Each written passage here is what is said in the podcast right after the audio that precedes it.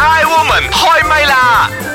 I Woman 開唛啦！你好，我係譚玉蓮。你好啊，我係陳佩樂。你好，我係張曉婷。三個都係人妻嘅人咧，就今日突喺度咧，要講老公啲嘢啦。哎誒，講老公衰嘢啊！哎呀嚟爸爸你講啊嚟嚟嚟今日要講嘅就係夫源病。阿啊拜呢？夫咧就丈夫嘅夫，嗯病咧啊源咧就係來源 咯。咁原來咧呢一個咧就係喺近嘅呢十年入邊 À, 嗯啊吓，咁呢一個疾病咧喺日本咧係迅速咁樣啊廣為人知啊，就叫做夫源病。咩病徵嘅？咁嘅啊病徵先講下咧，係因為呢個妻子嗯嚇，因為丈夫嘅緣故而產生嘅疾 病。咁所以而家咧受呢一種疾病困擾嘅女性咧，係好明顯咁啊增加咗好多肯定我哋啦三個都有病啦呢度，係啊，我哋會搞到我哋嘅老公有妻源病啊！如果咁搞法，佢嚴重啲。 咁啊，因為誒佢係話到咧，丈夫啊啊無心或者係有意呢啲言行咧，同埋好粗暴嘅態度啊，誒、造成嘅一種壓力啊，所以令到呢個妻子咧覺得，哎呀，身心咧好似誒、發生咗異常咁樣啊。呢個係日本嗰度多啲係嘛？因為日本嘅妻子係咯係咯，好三從四德噶嘛。咁啊哦咪佢哋個老公好變態咁樣所以佢就會有好多一啲嘅 誒症狀會出現嗯㗎，譬如話咧啊會暈啦， 啊真係嘅啊會頭痛啦，嗯或者係會覺得啊冇力啦、好焦慮啦，甚至乎咧喺個耳面啊，或者係失眠啊、情緒好低落啊咁樣啊，咦做咩呢啲我都冇嘅？咁即係我冇你病。冇病啊你？我都冇啊，我都冇病。即係即係冇話其他特別咁嘅原因嘅，咁但係咧夫妻嘅關係咧就係唔好啊，或者咩係唔係哦嘅，就 OK 只係咁樣，所以咧就懷疑呢一個病咧就叫做夫源病。哦，原來係賴得係賴，冇得好賴，賴你老公。我講其實真係哦，咁都有得賴嘅咩？係喎我嗯，咁因為佢講到咧，主要係因為誒好、多方面係呢個言行啊，所即係誒造成嘅。會唔會係老公佢哋有時好忙嘅？即係日本男人咧做嘢啊，咁有時好夜九先點翻十點先啦，返係啊，咁就會好似有冷落咗老婆咁嘅感覺，咁個老婆就會覺得好似唔知思邊度唔亂想妥啊咧，即係佢哋都有咁樣一啲嘅 research 啦，咁就話到咧，第一係發生咩咧？即係譬如話咧，誒啲啲老公係咪喺人前同埋人後係兩個樣嘅？哦有人嘅時候都係㗎咧，啦擺 face 啊嘛，啊喺人喺人嘅時候咧，就覺得哇好點樣，但係一翻到屋企咧，成個包公面咁樣得住啦。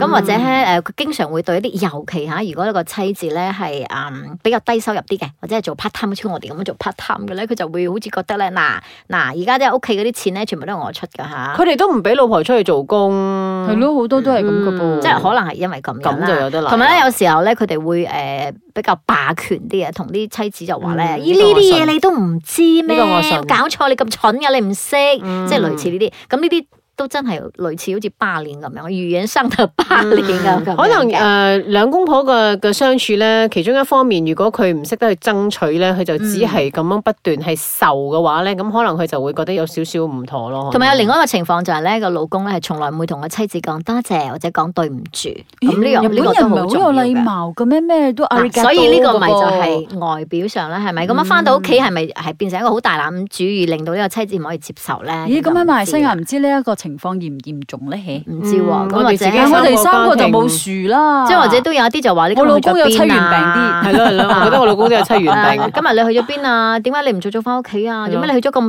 耐啊？即係咩事都要都要 check 住晒咁樣咯。嗯嗯啊嗯，好，冇相干，我哋聽下我哋嘅茶煲劇場啊，究竟呢三個戀係妻源病多啲啊， 定係夫源病多啲咧？一齊嚟聽聽。慈悲蓮，慈悲蓮，把口有時都幾賤。夏綠庭，夏綠庭，最冇記性錯唔定。優雅樂，優雅樂，淡淡定定有錢剩。茶煲劇場。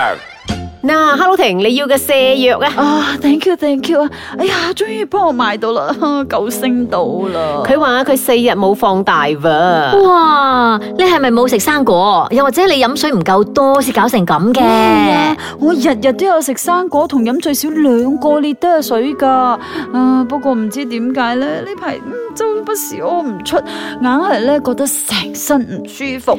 無啦啦，點解會咁噶？有冇睇醫生喎、哎呀，睇咩啦？我就話佢中咗夫源病啊！夫源病，喂，乜你成日咧俾老公激親嘅咩？嗯，有少少咯。呢排啊，佢都唔知點解開口埋口話我煮嘅嘢唔好食，又話我成日都唔知摸啲乜嘢要搞咁耐喎。嗰日啊，同你哋出街食飯用咗兩個鐘啫嘛，翻嚟面黑黑對住我啦，跟住落雨又唔識幫我收衫喎，仲話我明知天黑啊，點解仲要曬衫喎？哎呀，咪話我唔教精你啦吓！嗱，如果下次佢再係咁同你講咧，你就記得要答。嗱，煮得唔好食咧，咁啊我唔介意你喺出邊食噶喎。不如你請個工人翻嚟，咁我咪唔使咁摸咯。仲有啊，叫佢唔好成日咧，如果包公面你得住你啊！哇！我睇咁落去咧，就唔單止咧係夫源病啦，妻源病啊都出埋嚟啦。茶煲劇場。 I woman 開唛啦！你好，我係譚玉蓮。你好啊，我係陳慧樂。你好，我係張曉婷。好，啦，喺我哋茶煲劇場之後咧，即刻翻翻嚟啦。其實我屋企應該都冇夫源病或者妻源病嘅，即係大家都有病。想講呢一句你我話邊個嘅病重啲，但係兩個都可能有病。咁其咁其實話咧，尤其我好似我哋咁嘅年齡層咧，係嗯好可能會發生嘅，即係四十到六十之間啦。我咪成日都賴更年期咯，呢啲無論男人定女人都啊係有啦，啲所謂嘅咁更呢年呢期啊嗯個啦。好可能都係其中一個原因，就係話咧，因為譬如話你三十歲或者廿零歲你結婚，咁大家都忙小朋友啊，要照顧啊，嗯或者係忙工作啊，其實冇乜時間兩個人對住啊。嗯咁但係到咗咁上下嘅時候咧，小朋友大咗啦，咁我哋嗯即係唔使花咁多時間去對住小朋友，咁啊對兩老對住啦，係啦或者係啦等我哋退休咗之後咧，死咯個老公成日喺屋對得企仲得住多啊嘛， 跟住咧你睇到好多原來佢嘅係缺啦係點啦係啊啦，冇或者錯好多嗰啲就出晒嚟啦，咁樣嗯，咯好。恐怖但我覺啊！得兩夫妻真係互相包容咯。真係啊係啊如果唔係，你點唔樣知過人世咩？咁即係問題咧，就係又發生咗話你對得太多嘅係時候啦咧，咩事都加把出嘴去嘅咯時候咧，唔係或者對咁多咯，各自有各自嘅朋友咯，好似我哋咁啊嚇，成日見朋友嘅，尋日見你，今日又見你，為咗佢冇朋友咧，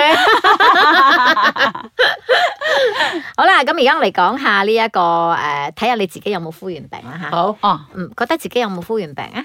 嚇，吓。 你真係覺得冇啊？ 誒，不過有時會有嘅。如果即係佢有啲唔開心嘅時候啊，都會搞到自己都有少少唔開心嘅，或者佢即係面對工作壓力嘅時候啊，你都會覺得誒、欸我好似幫唔到佢啊，或者諸此類咁嘅係嘢。啦，但係嗰個係好短暫㗎係啦係嘛啦，但係呢一種呼源病應該係比較長係比較長期性嘅影響係令咪到身體係會有係啦係啦係好大啦嘅嗰個影響，咁就暫時冇咁啦就冇啊我嗯即係語言上、行動上都唔會有。冇啊，希望 冇啦。